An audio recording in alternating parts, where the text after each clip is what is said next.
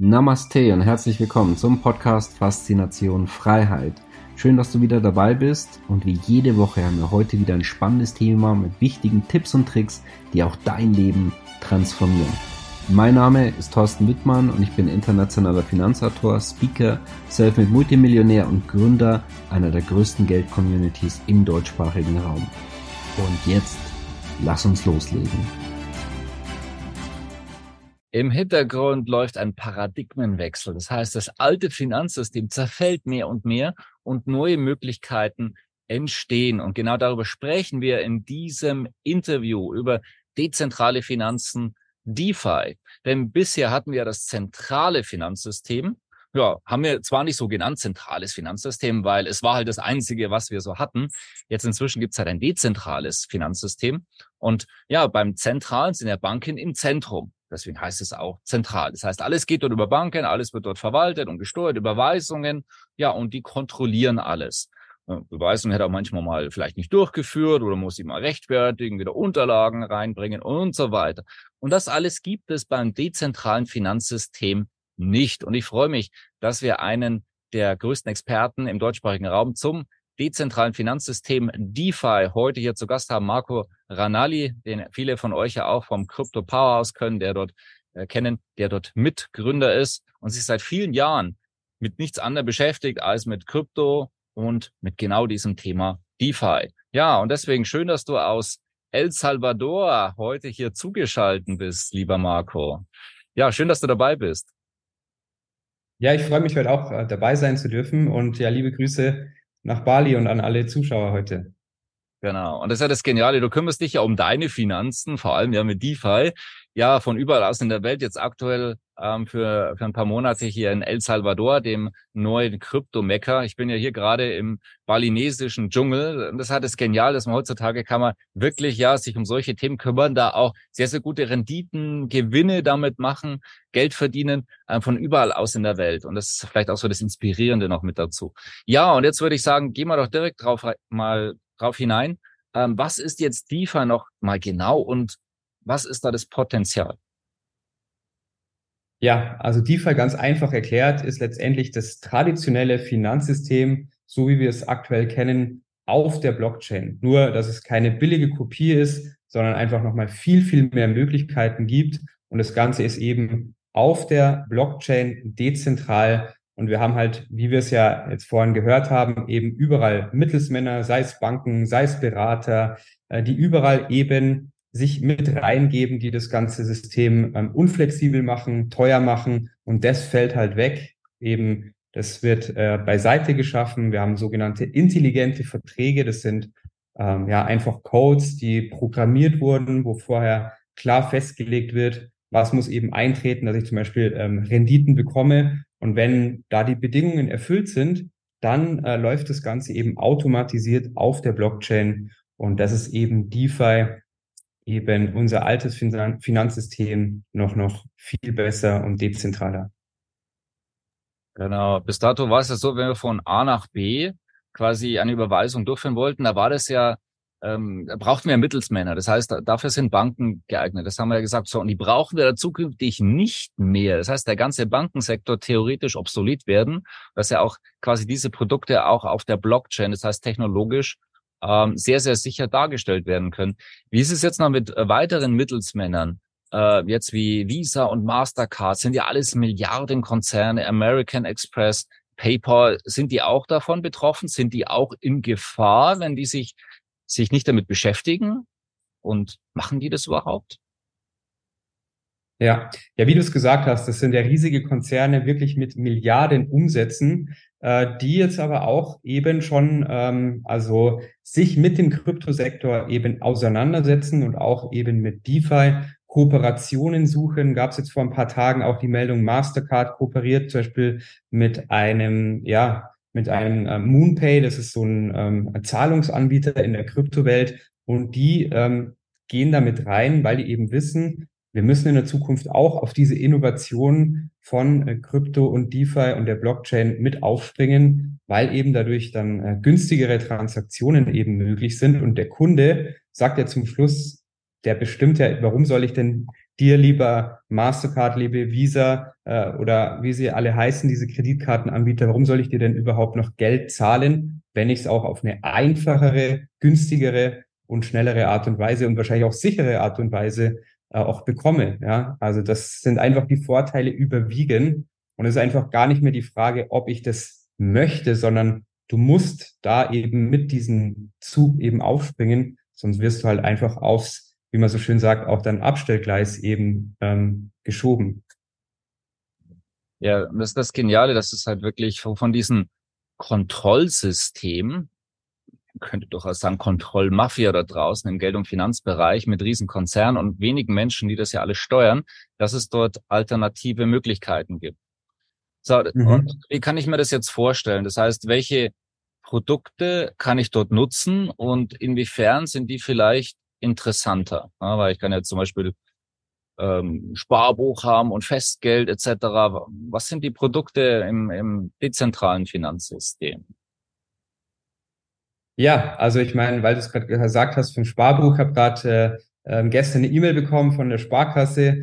Ähm, jetzt ist dann wieder Weltspartag und dann kann man sein äh, Sparbuch für sensationelle äh, Zinsen dahin geben. Und ja, das kann man so ein bisschen mit dem Staking vergleichen, wo ich meine Kryptowährungen praktisch ähm, einem Netzwerk zur Verfügung stelle. Dadurch ähm, helfe ich bei der Validierung der Transaktionen und bekomme dafür einfach auch eine Rendite. Und das ist dasselbe, wie wenn ich auf einem Sparbuch eben ähm, praktisch Geld einzahle und dafür auch Zinsen bekomme.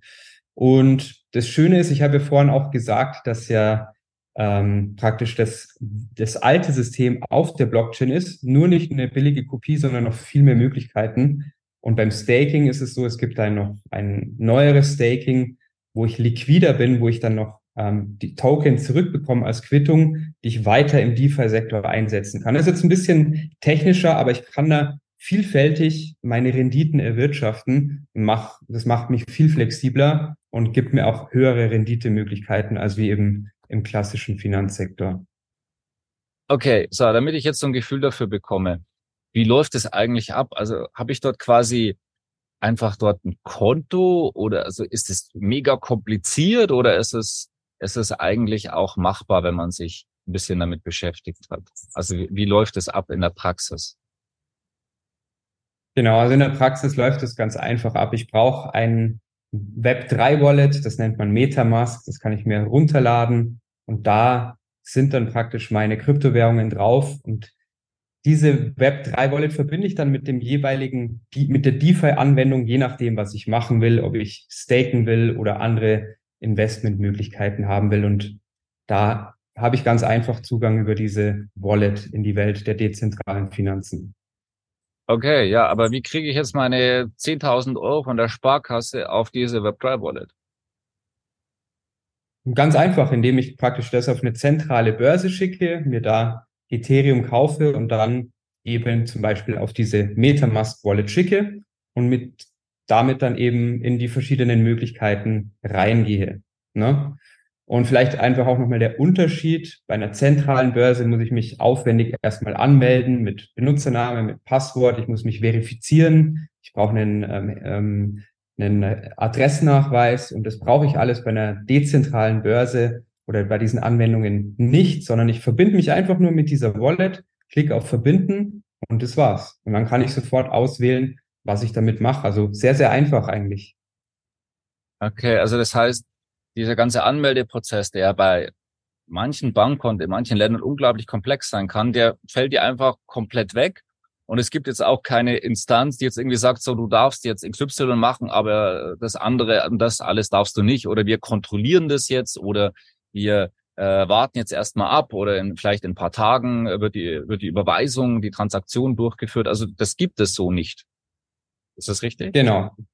Genau. Ich komme jetzt mit einem äh, Fachbegriff um die Ecke, das nennt man permissionless, das heißt erlaubnisfrei. Das heißt, dass jeder, und das ist das Schöne, das finde ich, so stelle ich mir ein faires Finanzsystem vor, dass egal welche Hautfarbe, politische Einstellung oder welche aktuelle finanzielle Situation du hast, du einfach in diesen Markt reingehen kannst und es gibt einfach klar Bedingungen, die müssen halt erfüllt werden, das ist klar. Aber wenn du die erfüllst, ist es egal, wer du bist, du kannst sofort in diesen Markt reingehen und investieren. Und das finde ich fair und einfach und sauber.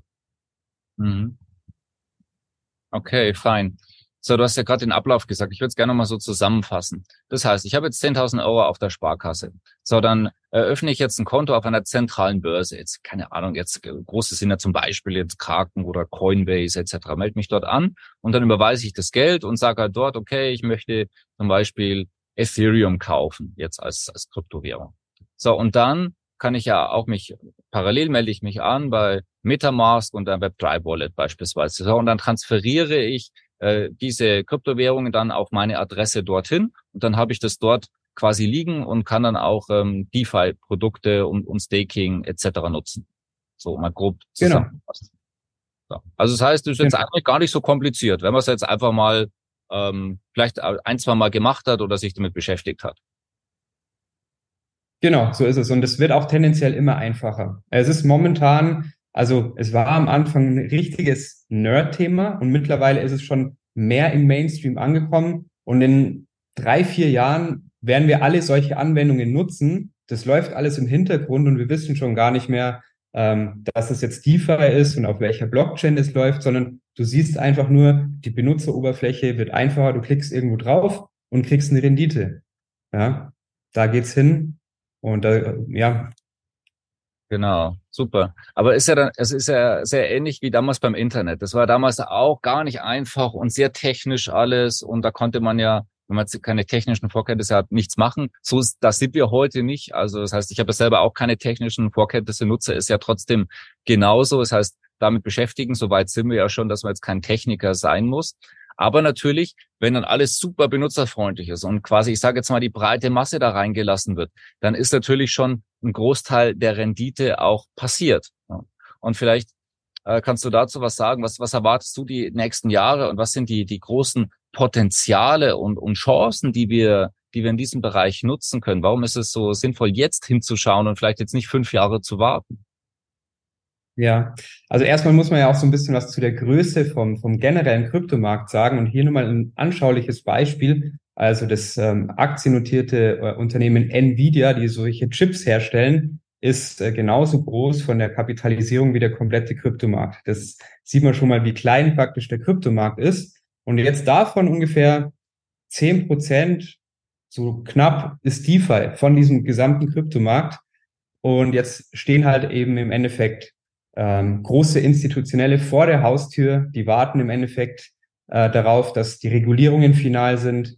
Es werden spannende Produkte kommen wie ETFs. Es wird sehr, sehr viel Geld in den Markt reingehen und es wird auch, es werden auch ähm, viele intelligente, also man spricht von dem Smart Money, von den intelligenten Investoren Richtung DeFi ähm, sich da äh, bewegen. Das haben auch ähm, CEOs von großen zentralen Börsen wie Binance und Coinbase gesagt, im nächsten auf, in der Aufwärtsphase, man spricht da vom Bullrun, wird DeFi oder hat das Potenzial, das wird so kommen, größer werden wie CeFi, ne, also wie dieses zentrale Finanzsystem. Und das hat man dieses Jahr auch schon eindrucksvoll gesehen, als die SEC gegen diese ähm, großen Börsen wie Coinbase und äh, Binance eben rechtlich äh, vorgehen wollte oder das vorbereitet hat also die SEC, die ähm, amerikanische Finanzbehörde, ähm, da hat sich praktisch von dem Transaktionsvolumen vieles ähm, verlagert von diesem zentralen äh, Kryptofinanzsystem Richtung DeFi. Ne? Also da